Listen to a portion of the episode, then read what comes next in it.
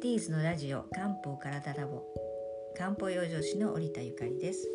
このチャンネルでは毎日の暮らしのための漢方や食養生にまつわるお話をしていきます。皆様の生活にお役立ていただけたら嬉しいです。はい、そして最近漢方が気になっている漢方女子の春子です。どうぞよろしくお願いします。はいお願いします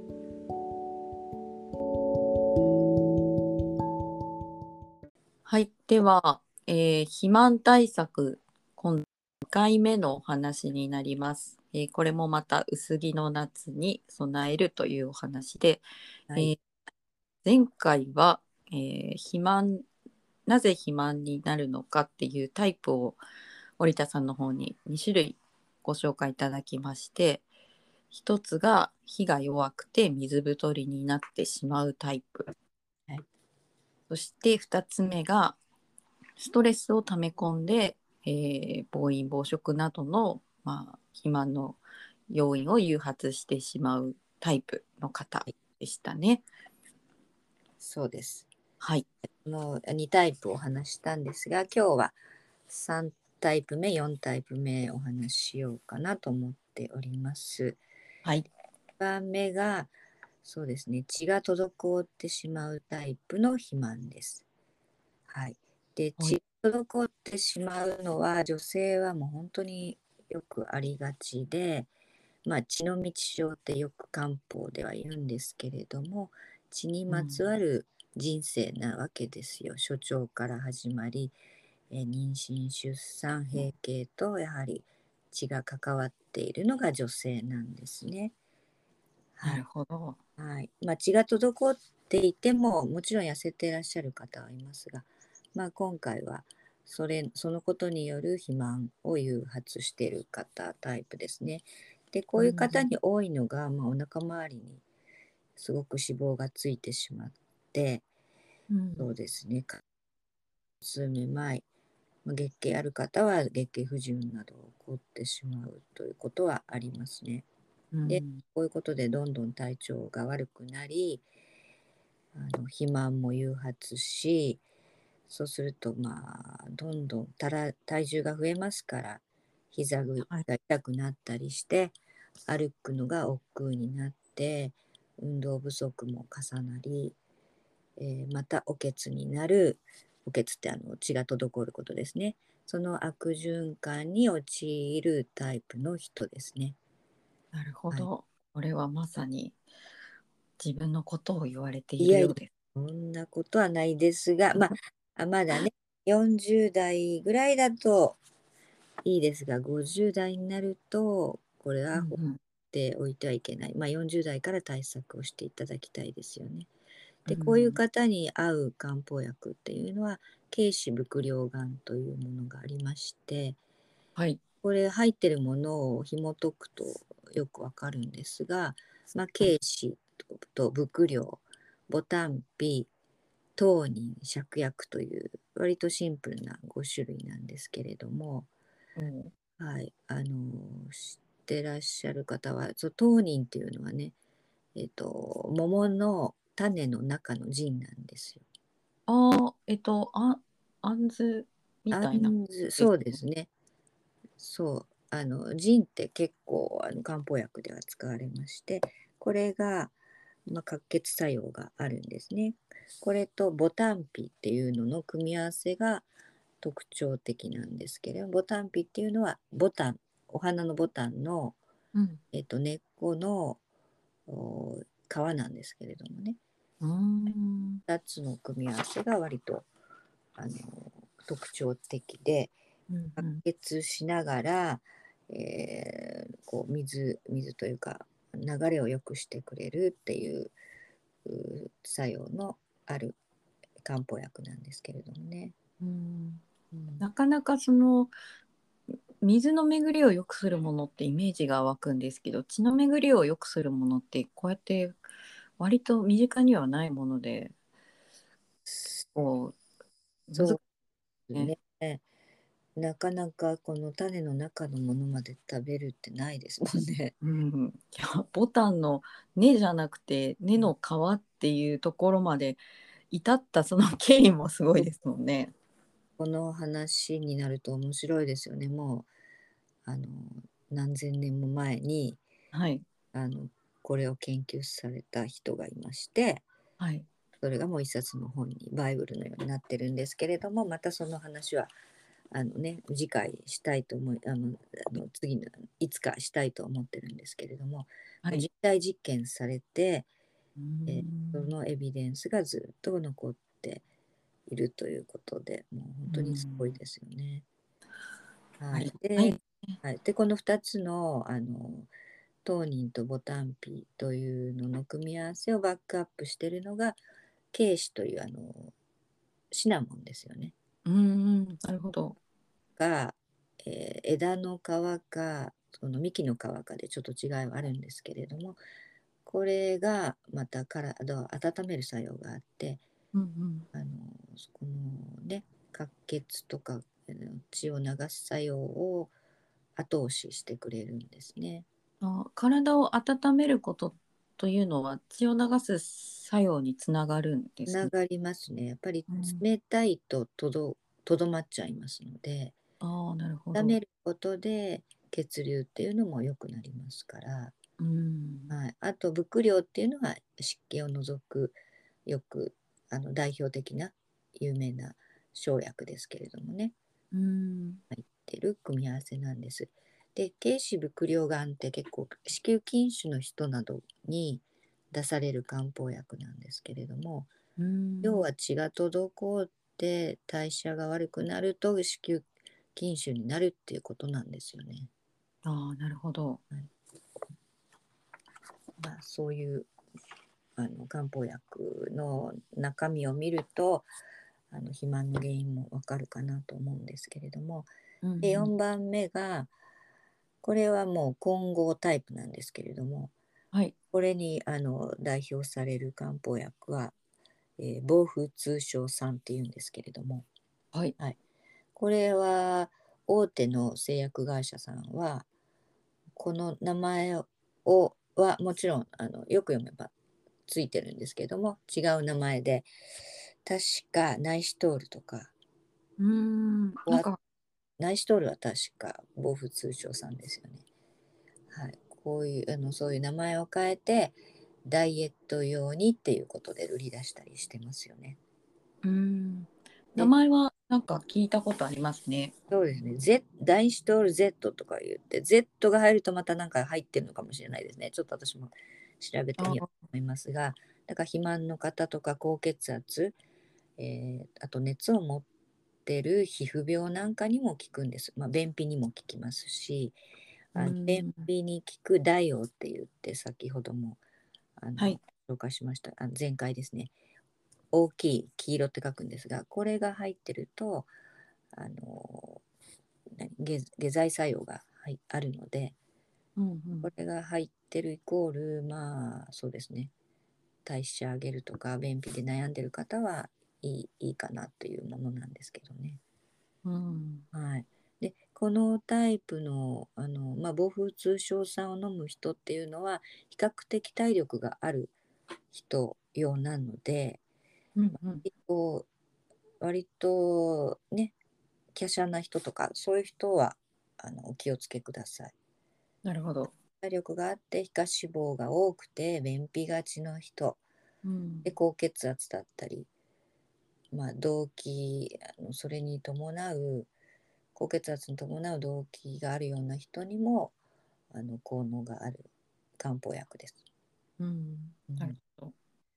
うんまあ的にも割と若いというか、そうですね、まあ、男性が多いかなこれを飲む方は。あやっぱりる体力が充実してるっていうのは。うん。まあ、あのパッケージ見てもそういうふうには書いてあると思うんですけれどもね。うん。でもいいものではないのでうんうん。そういった中身を確かめて、はい。はいあのーまあ、ダイエット用に、あのー漢方薬処方っていうのなかなかないと思うんですがそのふ肥満になってしまうことであいろいろな病気も引き起こすのでうん。そこそのために漢方薬もありますということですよね。そうですよね。うんはいまあ、こうやって見ていきましたけれども、そうですまあ、ね肥満っていうのは意外といろんな病気を引き起こすのでねうん血管の病気にもなりますし関節の病気にもなりますしでどんどんあのなかなかこう活動的じゃなくなってきますしねで精神にも関わってきますので、うんうん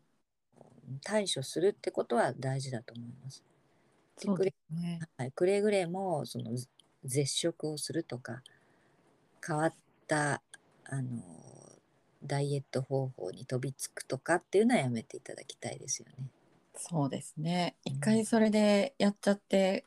臓器を壊しちゃうと回復にも時間がかかるって聞きますしね。そうです必ずそういうあの特殊なことをするとリバウンドが起こってきますのでうんうん、あのいいことはないと思いますね。そうですね。うんはい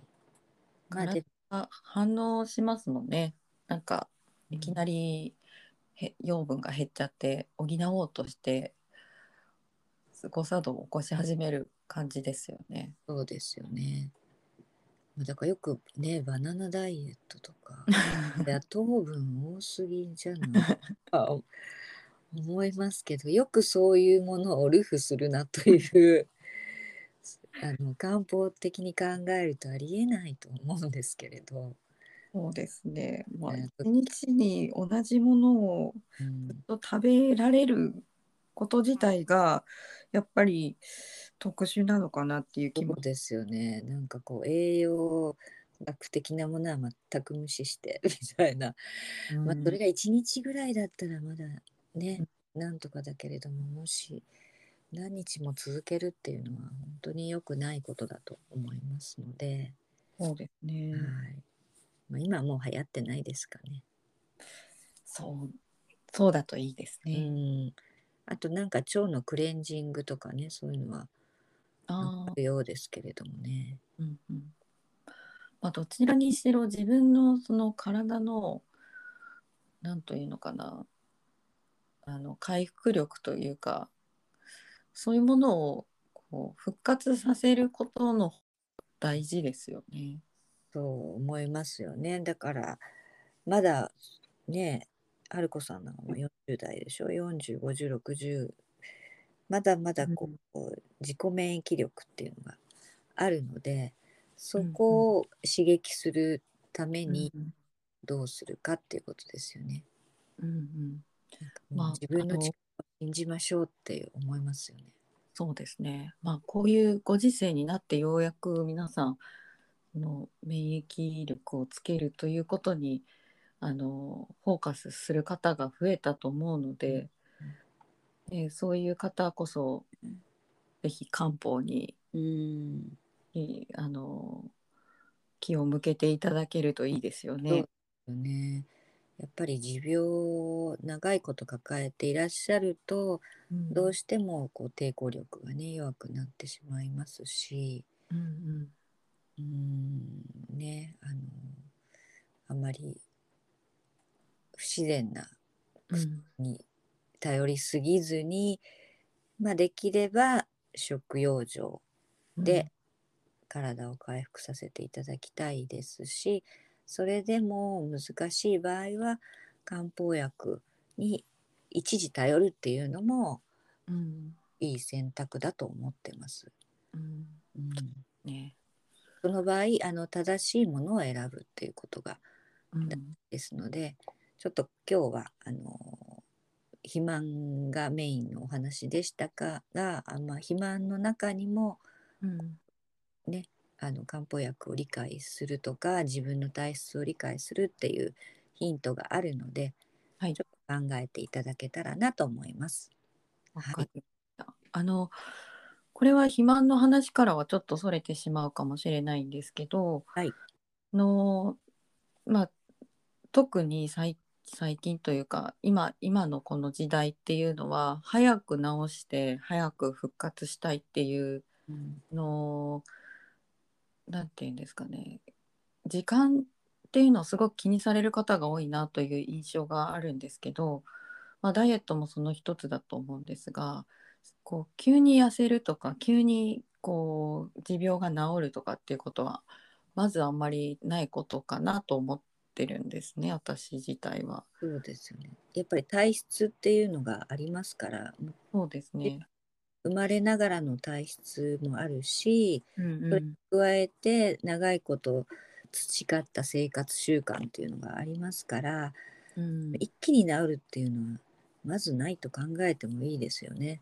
そうですね。そのそれを前提としてやっぱり付き合って向き合った方がいいですよね。気長に治しうん。ましょうって思った方が、変なものに取りつかずに済むと思いますね。うん、大体その、まあ、個人差もあるとは思うんですけど、はい。あのご自身であの服用されたりするした経験上例えば一つの疾患に対してどれくらいの期間を見てあの目処として考えたりされますか？うーん例えばどういった症状ですか、まあ冷え性とか、例えば。例えば季節ものだったりするとその季節に対して季節の期間とかっていうのがあるかもしれないけど、そうですよね。だから今の期間だったらあの、うん。私もちょっと前数週間前ぐらいに季節変わった時にやっぱり火が弱ってるなとすごくむくむなっていうのを感じたのでうんうそのん。時にそうあの、まあ、当期芍薬さん私はまあおけつになりやすいので、はい。はい、おけつ衰退ですね。うんうん。になりやすいので、ちょっとちょっとそれを飲みましたね。1週間ぐらい。それでスーッとこうあのそのムカムカしたりうんむくんで体が重く体が重くなると気持ちも重くなって活動がこう滞るところもあるので、うんうん。あの1週間ちょっとぐらい飲んで収まり収まったというかあの気にならなくなりましたからそこで私はやめるんですね。うんうんうん。だからもうそのどもうその方のあのその方その方で体違うのではいはい。自分の感覚っていうのがこう感じられるといいですよね。だから私、あのだらだらだらだらずっと飲むとかではなくてうんうん。その症状が収まったらもう一旦やめますしうんうん。でまたちょっと季節変わると違う症状が出てきたりしますのでうんその時にまた対処するとかうんいうことはありますよね。なるほど。うん、あじゃあその様子を見ながら自分の体が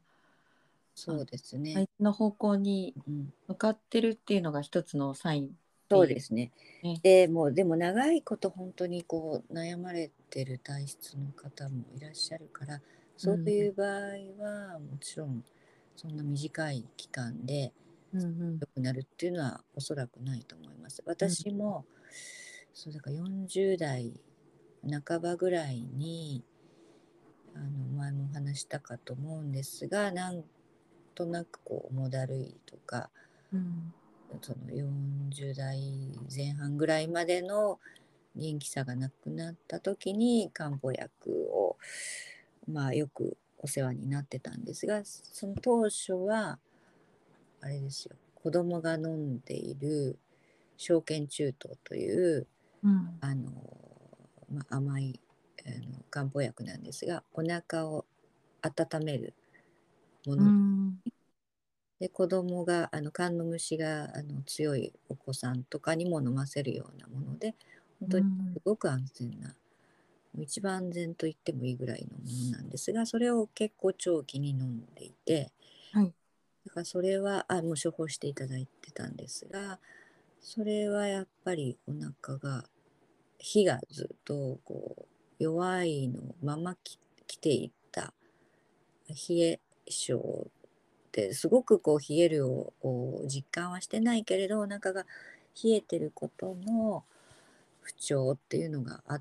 それがベースにあったんだなっていうことが分かったんですがうんそれはもうとっくにやめてるんですけれどもその時は何ヶ月も飲んでいましたね。うんうんなるほど。でこの代謝とかが上がるように多分なってきたんですね。それでめ水回りもめ水の巡りも良くなりましたしうんでももともとのねあの持ってる体質っていうのはおそらくあのどっかでベースであるとは思うのでうんうん今はあの証券中とは飲まないですけれどもはい。他の方法でやっぱり衰退えー対策の漢方薬はあの使ったりはしますよね。うんうん。なるほど。はいあそその症状によりけりというところが。多いですね。だからそうんの一過性のものでしたら、本当にすぐにあのあの元に戻りますし、うんうんはい、あのベースから治そうと思うと長期になりますしという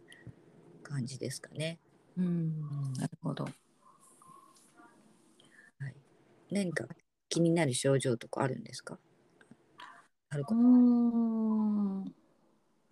まあさすがにむくむかなとは思いますね。結構湿気も増えてきてるので。うんうん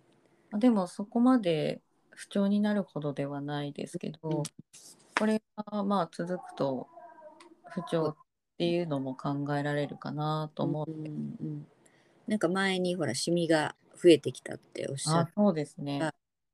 まあそれはそれでおけつになる年齢でもあるし、そうですね。それはなんかあの先ほど堀田さんがおっしゃったもう結構長年の蓄積とかベースにあるものがうん表面化してるんだと思うんですけど。そうだからまあちょっといろいろ調べて衰退があるんであれば当期芍薬散だったり、うんまあ、もっと抜刀を早く治したかったら、えー、軽視伏量がんですしっていうところですね。うんうん、はい。なるほど。まあ、ちょっと生薬結構面白いので。はいいやー尽きないですね。あそして種類が多すぎてもう大混乱ですね。もう本当にね生薬一つ一つのあの奥深さもありますので少しずつ紹介できてできたらと思います。はい、ぜひお願いします。じゃあ今日はこの辺でまたあの次回漢方にまつわるお話ですとか皆さんの健康にまつらまつわるお話をしていきたいと思いますのでまたどうぞ聞いてください。はい、ありがとうございました。ました。